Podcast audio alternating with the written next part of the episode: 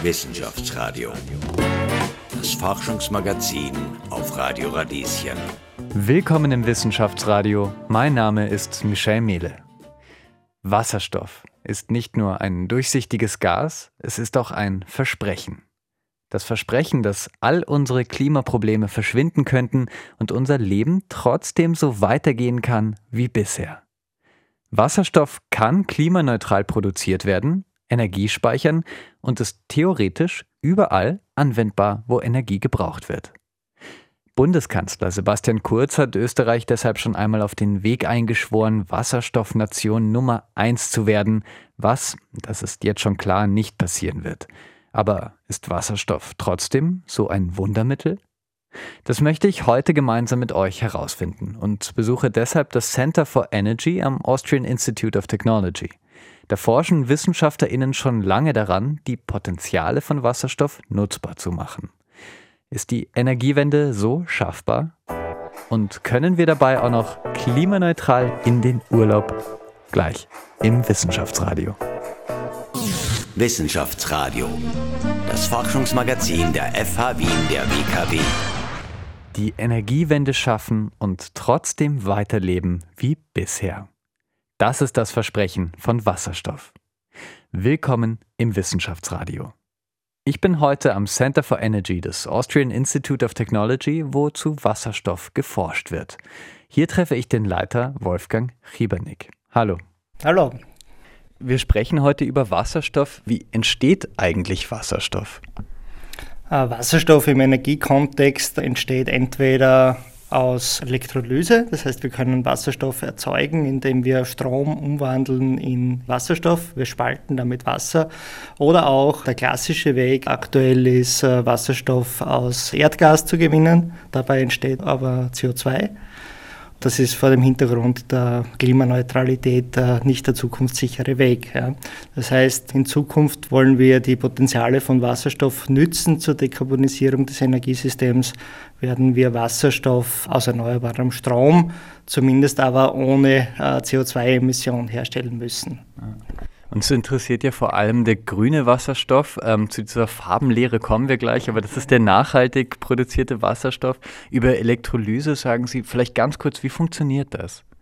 Ja, Elektrolyse funktioniert ganz einfach so, dass äh, an ein Elektrodenpaar eine elektrische Spannung angelegt wird und diese Spannung spaltet letztendlich dann die Wasserstoffmoleküle in Wasserstoff und Sauerstoff und sowohl der Wasserstoff als auch der Sauerstoff können dann entweder stofflich oder energetisch verwendet werden.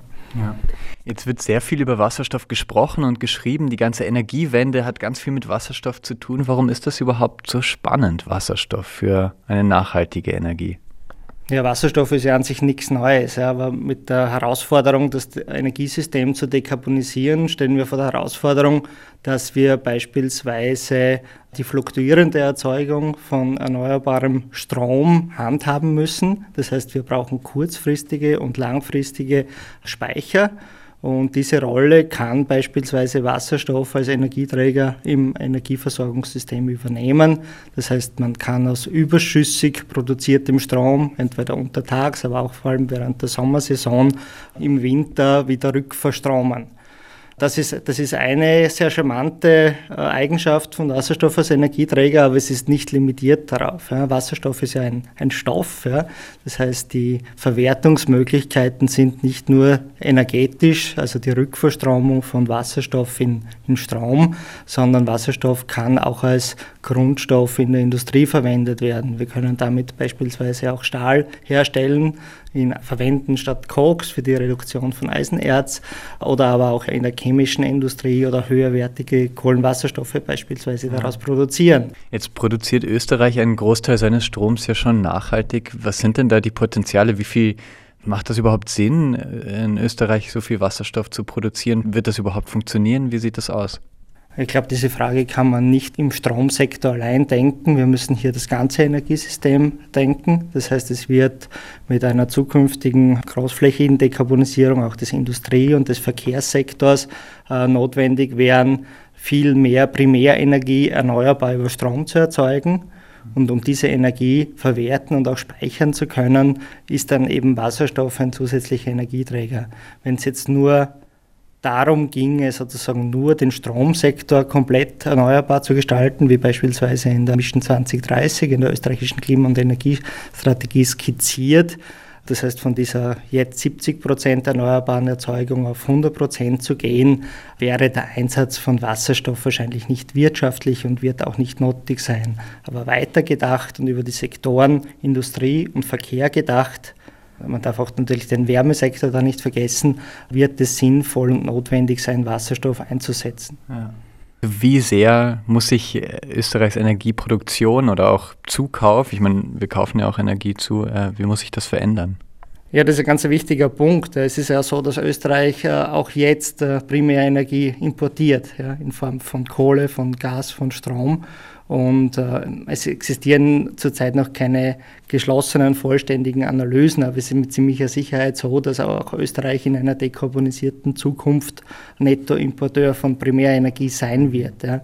Das heißt, wir werden höchstwahrscheinlich nicht in der Lage sein, mit den ganzen verfügbaren erneuerbaren Potenzialen an Wasserkraft, Windkraft, Photovoltaik, Biomasse den gesamten Primärenergiebedarf in Österreich zu decken.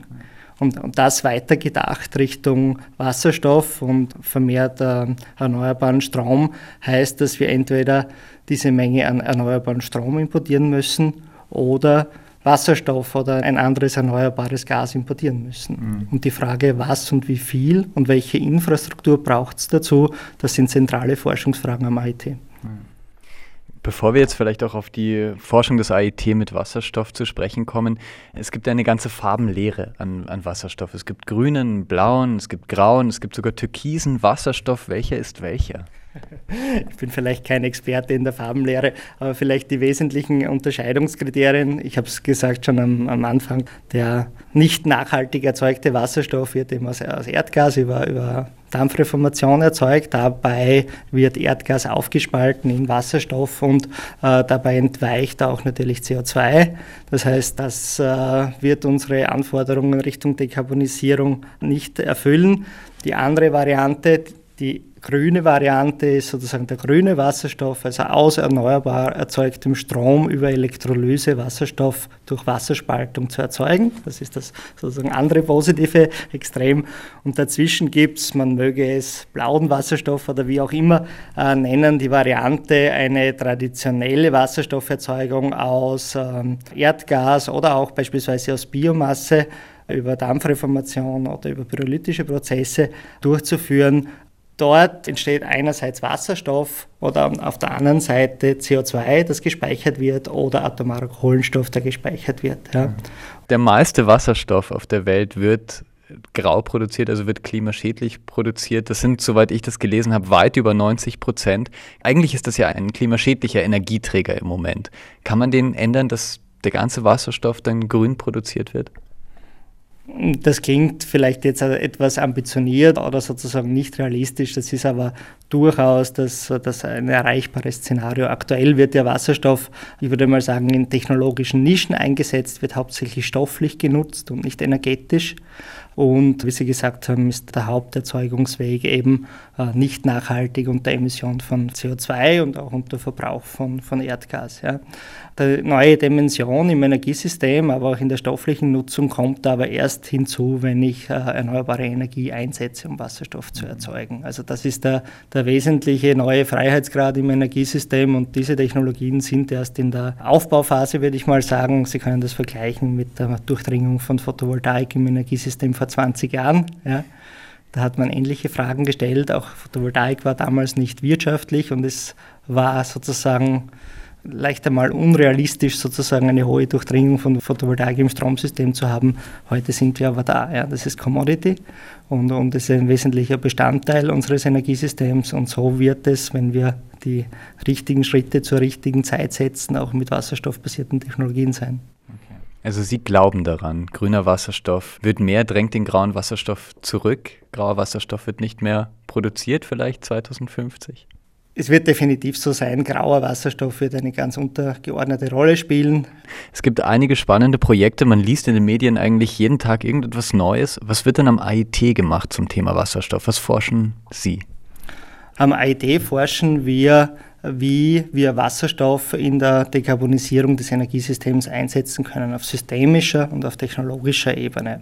Und die wesentlichen Stoßrichtungen sind einerseits Wasserstoff als zusätzlicher Freiheitsgrad in der Sektorkopplung und in der Langzeitspeicherung im öffentlichen Energiesystem. Also auch dieses Thema, wie bringe ich erneuerbare Energie vom Sommer in den Winter. Äh, welche Auswirkungen hat das Ganze auf die Energieinfrastrukturen? Welche Technologie werden benötigt? Welche Rahmenbedingungen wie Märkte und Regulative braucht es dazu? Das ist ein Forschungsschwerpunkt. Und der zweite Forschungsschwerpunkt befasst sich mit den Potenzialen von erneuerbarem Wasserstoff als äh, Werkzeug zur Dekarbonisierung industrieller Prozesse. Das umfasst beispielsweise die Substitution von Hochtemperaturprozessen, also beispielsweise verbranntes Gas ja, in der Industrie durch wasserstoffbasierte Prozesse, aber natürlich auch so wie das plakative Beispiel der, der Stahlreduktion, Stichwort Föst beispielsweise, wo Wasserstoff als Stoff eingesetzt wird, um gewisse Prozesse zu dekarbonisieren, also in dem Fall die, die Stahlreduktion. Gibt es ein konkretes Beispiel, von dem Sie uns erzählen können, ein spannendes Projekt, das Sie gerade machen? Ja, sehr spannend vor dem Hintergrund der Energiespeicherung, der Sektorkopplung und der Dekarbonisierung der hart zu dekarbonisierten Sektoren ist äh, das Projekt, das wir zurzeit mit der ÖBB machen, mit dem Wasserstoffzug äh, Karadi Island. Dort befassen wir uns mit der Fragestellungen, wie die Nebenbahnen in Österreich dekarbonisiert werden können. Und ein Ansatz ist, die dieselbetriebenen Züge zu ersetzen durch wasserstoffversorgte Brennstoffzellenzüge. Und unsere Fragestellung hier im AIT ist, welche Energieinfrastrukturen braucht es dazu? Welchen Mix von erneuerbarer Erzeugung, Photovoltaik, Windkraft braucht es? Welche Kapazitäten, welcher Speicherbedarf besteht äh, in dem Zusammenhang? Und äh, wie schauen die Energieinfrastrukturen aus in, in Form von Speicher, äh, Wärmeversorgung und sozusagen generell der, der Energiebedarf für solche Fragestellungen? Und das wollen wir uns auch gleich ansehen. In Österreich sind vergangenen Herbst die ersten Passagiere mit einem Wasserstoffzug unterwegs gewesen. Wasserstoff könnte Diesel bei den ÖBB ersetzen. Wird er das auch? Gleich im Wissenschaftsradio. Wissenschaftsradio. Das Forschungsmagazin der FH Wien der WKW. Willkommen zurück im Wissenschaftsradio. Die Klimawende schaffen wir nur mit neuen Energieträgern. Wir sehen uns heute den Wasserstoff an und jetzt ein Projekt aus der Praxis. Im Herbst vergangenen Jahres sind in Österreich die ersten Menschen mit einem wasserstoffbetriebenen Zug gefahren. Könnte das ein Teil der Zukunft sein? Darüber spreche ich jetzt mit Marc Topal Gökçeli, dem Leiter Systemtechnik und Konzernproduktion in der ÖBB Holding. Hallo. Ja, hallo. Freut mich sehr, dass ich hier bei Ihnen sein kann. Coradia Island heißt der erste wasserstoffbetriebene Zug, der Menschen durch Österreich gebracht hat. Wie funktioniert denn das überhaupt? Wasserstoff im Zug? Ja, das hört sich jetzt wahrscheinlich schon sehr kompliziert an oder sehr technologisch, aber wenn wir ganz ehrlich sind, die Wasserstofftechnologie ist jetzt eigentlich nichts mehr Neues, sondern das gibt es schon länger. Schon seit Jahrzehnten ist sie ja auch schon in verschiedenen Bereichen im Einsatz. Was neu ist, ist jetzt natürlich im Bereich der Mobilität, dass äh, hier immer mehr Wasserstoffprojekte Einzug finden und so eben auch auf der Schiene. Wenn man sich jetzt überlegt, was ist da anders als im konventionellen Bereich? Wir haben im Vergleich zu einem sonstigen Schienenfahrzeug eigentlich am Wagenkasten überhaupt keine Unterschiede. Auch in der sonstigen Technologie, was die ganze Elektrik betrifft, ist das eigentlich genau dasselbe Fahrzeug, wie wenn wir unter einer Stromleitung oder Oberleitung fahren. Das Einzige, was anders ist, ist, wir haben dann eine Brennstoffzellenbatterie, die einfach die Energie aus dem Wasserstoff erzeugt und gewinnt. Und wir haben zusätzlich eine, eine sogenannte Traktionsbatterie, die im Unterflurbereich des Fahrzeuges angesiedelt ist. Von außen werden Sie das nicht erkennen. Das schaut eigentlich ganz normal aus wie ein normaler Zug. Man erkennt vielleicht, wenn man genauer hinsieht, es gibt einen kleinen Auspuff, wenn man so sagen will, und da tropft dann Wasser raus. Also wir fahren weg und es gibt keine Emissionen im Sinne von Abgasen oder eben sonstigen störenden Emissionen, sondern da tropft wirklich echtes Wasser raus. Und das ist dann schon immer wieder faszinierend, wenn man das sieht bei dieser Technologie. Das macht natürlich Mut. Äh, wie waren denn Ihre ersten Erfahrungen mit Wasserstoff auf Schiene? Also wir haben das im Süden Niederösterreichs getestet auf der ähm, sogenannten Asbangbahn und waren auch Richtung Gutenstein unterwegs und Puchberg. Also das sind dann schon gebirgige Strecken, wenn man so will.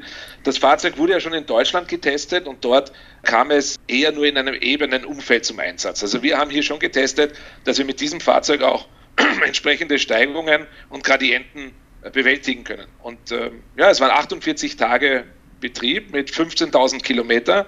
Das war dann doch beeindruckend und wir haben eigentlich von der technischen Seite her keine wirklich nennenswerten Störungen gehabt. Also wir waren permanent im Einsatz und äh, haben sehr viele Erfahrungen im technisch-betrieblichen und auch wirtschaftlichen Hinblick gewinnen können. Okay. Der Großteil des Bahnnetzes ist ja elektrifiziert. Unsere Züge fahren mit Strom. Warum braucht es da überhaupt noch Wasserstoff? Naja, das ist eine gute Frage und ähm, gerade im, ähm, äh, für die ÖBB als größtes Klimaschutzunternehmen Österreichs muss man dazu sagen, wir haben schon über 75 Prozent unserer Strecken elektrifiziert, auf denen wir 90 Prozent unserer Transportleistung auf der Schiene schon erbringen. Also da fehlt wirklich nicht mehr viel, da haben Sie recht. Äh, wir werden auch noch weiter elektrifizieren, da wird es noch ein paar äh, Prozentpunkte geben an Strecken, die dazukommen werden.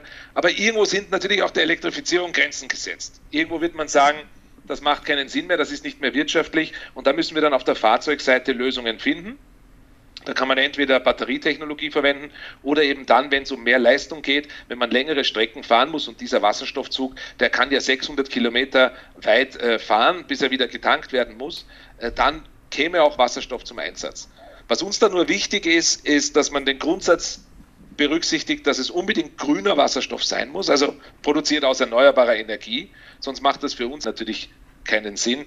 Und die große Herausforderung ist natürlich, wie man das wirtschaftlich darstellen kann. Das Unternehmen Alstom, das diesen Coradia Island verkauft, wird eine ganze Tranche an Deutschland verkaufen, an Österreich auch? das ist jetzt noch zu früh, um das zu sagen. Ja, das äh, müssen wir jetzt noch gemeinsam in einer Studie uns näher ansehen, die wir mit dem Austrian Institute of Technology und auch dem High Center hierzu durchführen. Hier geht es genau darum, dass wir nach dieser technischen Erprobung, und die ist jetzt mal erfolgreich bestanden, das Fahrzeug kann mit seinen Leistungskennwerten in Österreich auf unseren Nebenstrecken hier funktionieren. Aber wie gesagt, wir müssen uns noch die wirtschaftliche Komponente näher anschauen. Was bedeutet das über den gesamten Wertschöpfungsbereich, von der Produktion, von der Erzeugung des Wasserstoffs, von der Logistik, von der Lagerung hin bis zum Betrieb. Da brauchen wir natürlich schon noch mehr Zahlen, Daten und Fakten. Diese Studie läuft jetzt und abhängig von dieser Studie werden wir dann im Laufe dieses Jahres eine Grundsatzentscheidung treffen können, für welche Strecken der Akkuzug und für welche Strecken ein Wasserstoffzug best geeignet sein sollte. Und dann können wir über eine Beschaffung diskutieren, die natürlich dann entsprechend der Beschaffungsvorgaben als Ausschreibung für den ganzen Markt, für alle Wettbewerber erfolgen müsste. Hm, okay.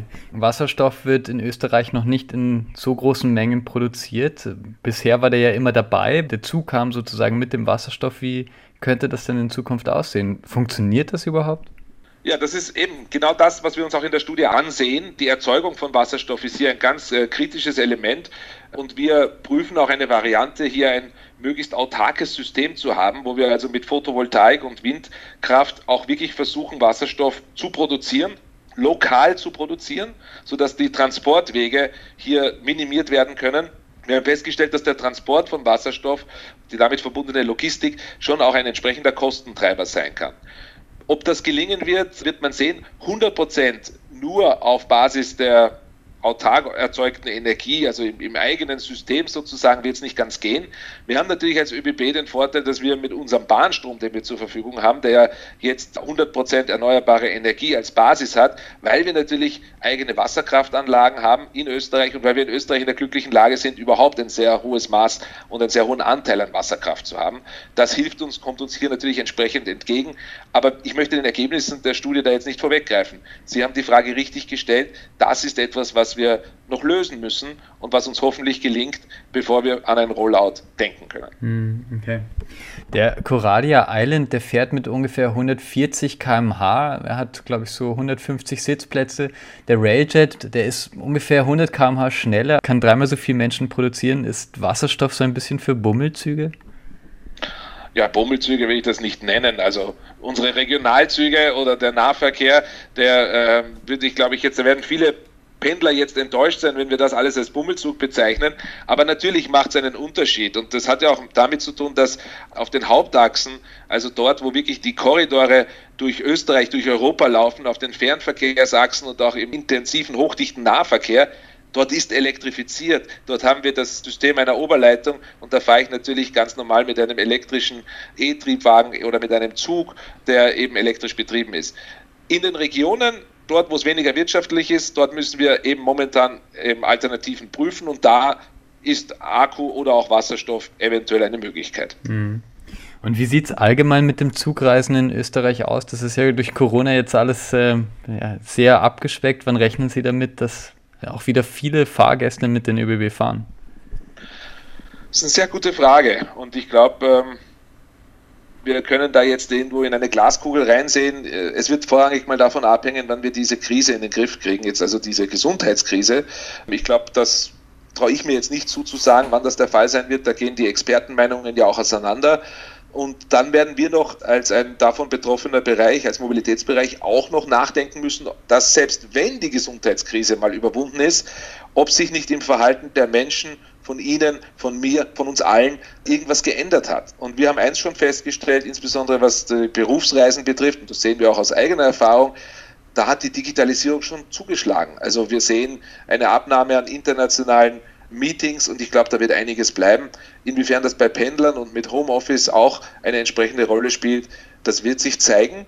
Für uns ist es mittelfristig betrachtet als System Bahn natürlich eine Chance, diese unglaubliche Nachfrage, die momentan da war, natürlich auch ein bisschen jetzt zu verlangsamen. Wir rechnen trotzdem mittelfristig mit einem Wachstum, aber vielleicht wird das jetzt eine Spur in den nächsten Jahren gemächlicher gehen und nicht so radikal ansteigen, was uns eventuell, so ähnlich müssen wir sein, als Systembahn in ganz Europa eventuell sogar überfordert hätte. Ja, sehr spannend. Vielen Dank, Marc Topal Gökçeli, Leiter Systemtechnik und Konzernproduktion bei der ÖBB Holding. Vielen Dank, war nett mit Ihnen gesprochen zu haben. Wissenschaftsradio, das Forschungsmagazin der FH Wien der WKW. Willkommen zurück im Wissenschaftsradio. Wir sprechen heute über Wasserstoff. Dafür bin ich am Austrian Institute for Technology und spreche heute mit dem Leiter des Energiedepartments Wolfgang Riebernick. Wasserstoff ist wie ein Versprechen. Die Klimawende kann gelingen, aber unser Verhalten müssen wir dafür kaum ändern.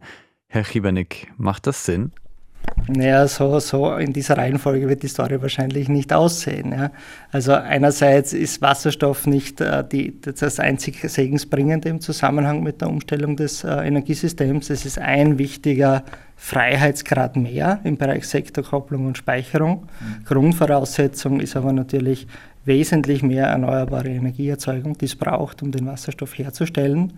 Und generell äh, müssen wir beachten bei der Umstellung sozusagen unseres äh, Haushaltssektors, Industriesektors, Verkehrssektors wird es immer nur dann erfolgreich sein, wenn wir einen Efficiency First Ansatz wählen. Ja? Das heißt, dass wir bestehende Potenziale für Energieeffizienz nutzen, bevor wir beginnen, Systeme erneuerbar zu versorgen. Ja? Mhm.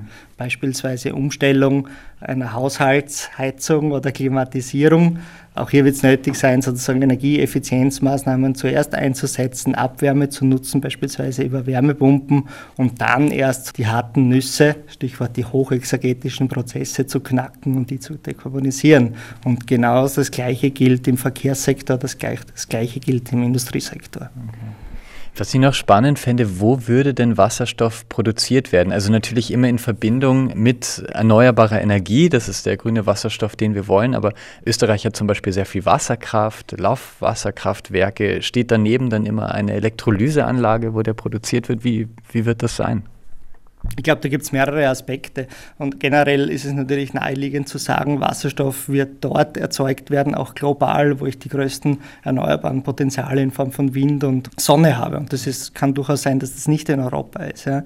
Es macht aber trotzdem Sinn, systemisch über lokale Erzeugung von Wasserstoff zum Beispiel in Österreich nachzudenken, weil wir einfach die Vorteile von Wasserstofferzeugung haben, dass es gleichzeitig ein Speicher ist, ja, den ich auch in lokaler Infrastruktur nutzen kann. Ja. Und vor dem Hintergrund macht es durchaus Sinn, auch in Österreich sozusagen mit dem Hochskalieren der Technologie, mit der Anwendung von Elektrolyse-Technologie zu beginnen, auch wenn man meinen könnte, wir werden sowieso in der Lage, mit der bestehenden Energieinfrastruktur, mit Netzen, mit, mit Stromspeichern beispielsweise den erneuerbaren Strom zu verwerten. Das ist kein Schwarz und kein Weiß. Es macht wirklich Sinn, sozusagen die Systeme ganzheitlich zu denken, die lokalen Synergien zu nutzen, beispielsweise ein Windpark, der aufgrund beschränkter Netzkapazität abgeregelt werden müsste zu Spitzenzeiten, den zu kombinieren mit einer Elektrolyse und den Wasserstoff beispielsweise auch lokal einzusetzen in einem benachbarten Unternehmen. also Sie sagen, der meiste wird wahrscheinlich woanders produziert werden. Analog dazu, dass äh, das meiste Erdgas und Erdöl auch nicht äh, in Österreich produziert wird, äh, wird es wahrscheinlich auch beim Wasserstoff so sein, dass sich eine globale Wasserstoffhandel, eine globale Wasserstofflogistik entwickeln muss und wird. Es wird lokale Aspekte geben und es wird globale Aspekte und Märkte geben. Gerade wird in den Medien viel darüber gesprochen, die Unternehmen, die an der Börse sind und die für Wasserstoff stehen, verlieren gerade alle an Wert. Das ist so eine Blase, die platzt, sagt man. Haben Sie das mitbekommen?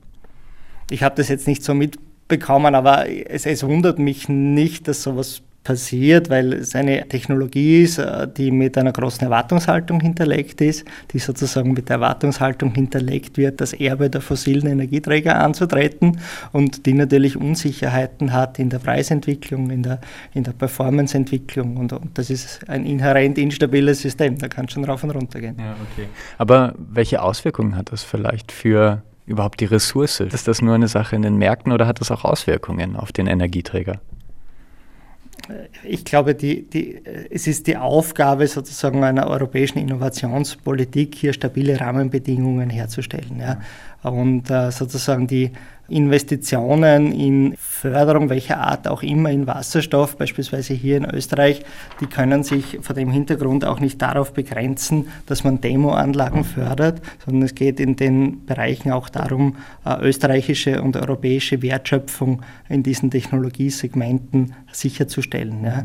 Das heißt, hier in Europa, hier in Österreich ist es die große Challenge, auf der einen Seite den Anwendungsmarkt sozusagen zu intensivieren und zu fördern, auf der anderen Seite aber natürlich zu schauen, dass es europäische und, und, und österreichische Lösungen und Technologien gibt. Und also im, IT sehen wir uns als wesentlicher Akteur in diesem Bereich. Ja. Beim Wasserstoff sollte nicht das passieren, was beispielsweise in der Photovoltaik passiert ist, ja, dass die ganze europäische Wertschöpfung plötzlich dann in China war. Ja. Spannend, kommen wir auch gleich dazu. Ein Ausbau von Wasserstoff, das hängt viel von Förderungen ab. Das Erneuerbaren Ausbaugesetz, das in Zukunft viele Förderungen für Energie in Österreich regeln wird, steht kurz vor der Verabschiedung. Erwarten Sie sich etwas davon? Ja, das Erneuerbaren Ausbaugesetz hat generell einmal die wichtige Aufgabe und es ist ein wesentlicher äh, Meilenstein auf dem Weg, überhaupt die erneuerbaren Erzeugungspotenziale in Österreich hochzufahren und auf den richtigen Weg zu bringen. Das äh, umfasst einerseits die simple Förderung erneuerbarer Energie. Es umfasst aber sozusagen auch Maßnahmen, die im Bereich der Infrastrukturentwicklung stehen, beispielsweise Netzentgelte, aber auch der lokalen äh, Ausbalancierung von erneuerbarer Energie, Stichwort erneuerbare Energiegemeinschaften. Mhm. Ja in all diesen Schemata kann Wasserstoff eine Rolle spielen. Äh, es ist aber abhängig, auf welcher Zeitskala wir uns da bewegen. Okay. Also. Was erwarten Sie sich davon? Äh, wir erwarten uns vom Erneuerbaren Ausbaugesetz. Ja. Vom Erneuerbaren Ausbaugesetz erwarten wir uns den richtigen Impuls, um die äh, erneuerbaren Ausbauziele zu erreichen. Das heißt, im Stromsektor heißt das bis 2030 bilanziell 100 Prozent erneuerbare Stromerzeugung. Das sind zusätzlich 25 bis 30 Terawattstunden mehr erneuerbare Erzeugung in Österreich. Und für alle, die mit Energieinnovationen zu tun haben, ist das ein spannendes Thema. Wir brauchen eine erheblich größere Menge an Leitungen, Speichern, Sektorkopplung, Verlagerung vom Sommer in den Winter. Das ist der Forschungsbereich, äh, mit dem wir uns auf technologischer, aber auch auf systemischer Ebene im IT äh, beschäftigen. Okay, ja, sehr spannend. In Deutschland sieht man auf sehr, sehr vielen Dächern Solaranlagen. Da hat man das Gefühl, manchmal in Österreich, da, da steht das jetzt ganz am Anfang noch. Ähm, wie stehen wir hier zum, zum Ausbau von erneuerbaren Energien? Äh, Deutschland war in der Umsetzung sozusagen von Photovoltaikdurchdringung Vorreiter. Das war eben das entsprechende Förderregime in Deutschland, das dort sicher viel Geld gekostet hat, aber das letztendlich auch global mitgeholfen hat, die Lernkurven, die Preisentwicklung für Photovoltaiksysteme dorthin zu bringen, wo wir jetzt sind, nämlich an der mehr oder weniger Wettbewerbsfähigkeit. Ja. Also wir sehen hier in Österreich, wir sind hier in einer schwierigen, aber auch sehr interessanten Zeit, dass Photovoltaik im Wesentlichen wettbewerbsfähig sind. Vor dem Hintergrund muss man auch kritisch hinterfragen, ob ein Förderregime, wie es zum Beispiel die letzten 15 Jahre war, im, im Sinne einer Investitions- oder Tarifförderung das geeignete Instrument ist, ja, um sozusagen die Wirtschaftlichkeit der Systeme weiterzuentwickeln oder auch nicht auch hinderlich zu sein. Und ich glaube, man muss darüber nachdenken, entweder kombinierte Pakete zu fördern, sozusagen Photovoltaik in Kombination mit der Eigenverbrauch des Stromes oder auch natürlich darüber nachzudenken in Richtung Verpflichtung von Photovoltaikinstallation mhm. auf beispielsweise öffentlichen Gebäuden, aber durchaus auch im gewerblichen, im privaten Bereich nachzudenken. Ja. Also äh, ich glaube, dass man so ein Regime nicht nur durch Zurückblicken, was hat funktioniert und das Fortschreiben äh, sozusagen weiterentwickeln kann, sondern hier muss man einen, einen Schritt weitergehen. Mhm. Aber werden nicht eh alle Energieformen gefördert? Das ist natürlich ein, ein kritischer Befund, ja, der nicht nur für Energie gilt, sondern auch für Landwirtschaft und, und was weiß ich was alles. Ja. Aber grundsätzlich gibt es ein klares Bekenntnis zu einem integrierten europäischen Energiemarkt oder einem integrierten europäischen Strommarkt äh, mit sozusagen einer regulierten Infrastruktur und einem nach Markterfordernissen sozusagen zu bildenden Preis für Strom auf unterschiedlichen Zeitskalen. Ja. Als Regelenergieprodukt kurzfristig, aber auch sozusagen als langfristiges Produkt. Das heißt, in einer Art, klarerweise gibt es Subventionen in Infrastruktur, aber grundsätzlich erfolgt sozusagen die Entwicklung schon nach den Erfordernissen des Marktes. Und das bringt auch uns zurück aufs Thema Wasserstoff. Wasserstoff ist vor dem Hintergrund nicht wettbewerbsfähig, beispielsweise in einer Speicherkette Strom Wasserstoff, Strom. Ja. Das heißt, wir haben hier einerseits natürlich technologiebedingte Wirkungsgrade, wir haben aber natürlich die Investitionen, die abzuschreiben sind über die Lebensdauer oder die Betriebsdauer der Systeme. Ja. Und so setzt sich dann zusammen, ob so eine Speicheranlage beispielsweise wirtschaftlich ist oder nicht. Und zurzeit ist es das nicht, aber wir erwarten uns bei Wasserstofftechnologien ähnlich wie in der Photovoltaik oder in der Windkraft natürlich entsprechende Lernkurven. Das heißt, ein entsprechender Rückgang der Systemkosten pro installierte Kapazität beispielsweise. Als Leiter des Center for Energy am IIT, was bedeutet Ihnen diese Energiewende, diese klimaneutralen Ambitionen von der EU, von Österreich? Was bedeutet das für Sie? Das ist unsere Hauptmotivation. Dafür sind wir da, sozusagen auf technologischer und systemischer Seite diese Transformation zu begleiten, Technologien zu entwickeln, Innovationen zu beschleunigen. Das ist unser Tagesgeschäft und es hat ganz, ganz viele Aspekte und es ist der beste Job der Welt. Vielen Dank, Wolfgang Riebernick, Leiter des Center of Energy am AIT. Dankeschön. Gerne, danke fürs Interview. Wissenschaftsradio, das Forschungsmagazin der FH Wien der WKW. Viel Energie zum Ende dieser Sendung. Das war John Baptiste und I Need You im Wissenschaftsradio. Ich bedanke mich herzlich fürs Dabeisein. Kommende Woche hören wir uns wieder und dann geht es um unsere Universitäten. Nachdem eine Gesetzesnovelle viel Wind gemacht hat, sprechen wir darüber, in welche Richtung es denn geht mit den Unis in Österreich. Das Wissenschaftsradio jeden Dienstag von 10 bis 11 Uhr auf Radio Radieschen. Wissenschaftsradio das Forschungsmagazin. Jeden Dienstag von 10 bis 11. Alle Infos unter radio-radieschen.at.